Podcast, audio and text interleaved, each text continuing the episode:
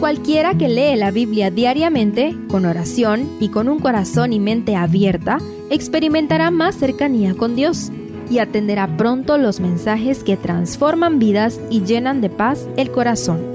Únete en la lectura de la Biblia en Reavivados por su palabra.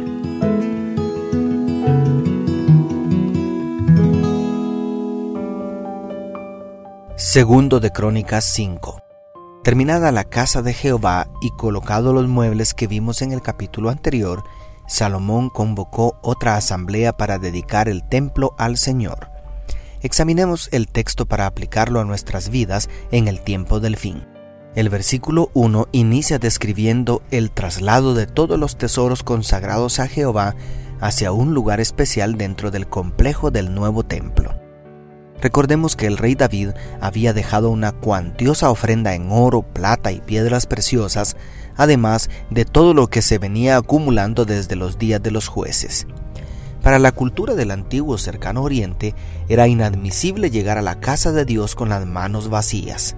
El gozo del adorador es traer algo que ofrecer al Señor, no como un pago, porque ¿cuánto sería suficiente para pagar las misericordias de Dios en Cristo? La casa de Dios debe llenarse con los mejores tesoros que puedan ofrecer corazones profundamente agradecidos. En segundo lugar, los versículos 2 al 10 registran el traslado del arca al lugar santísimo del glorioso templo. El arca fue colocada debajo de aquellos gigantescos querubines forrados de oro. Las varas para transportarla fueron casi retiradas porque ya no sería necesario cambiarla de lugar. Es de vital importancia considerar lo que dice el versículo 10 sobre el contenido del arca. Allí solamente estaban las dos tablas de la ley del pacto de Dios con su pueblo.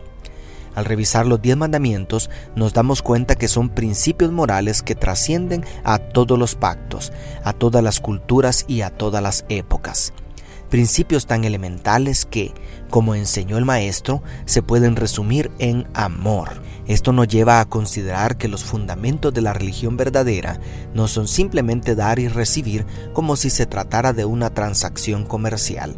La casa de Dios está fundada sobre la roca que es Cristo Jesús, pero sobre ese cimiento estamos todos nosotros como piedras vivas, con el propósito de sobreedificarnos para reflejar la gloria del carácter de Cristo y con la ayuda de todos los miembros del cuerpo edificar un templo espiritual donde el factor común sea la obediencia a la santa ley de Dios y el adherente sea el amor.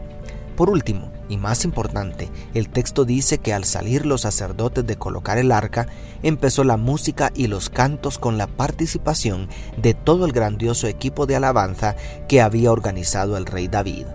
Además, a la hora de colocar el arca se ofrecieron holocaustos y sacrificios de paz.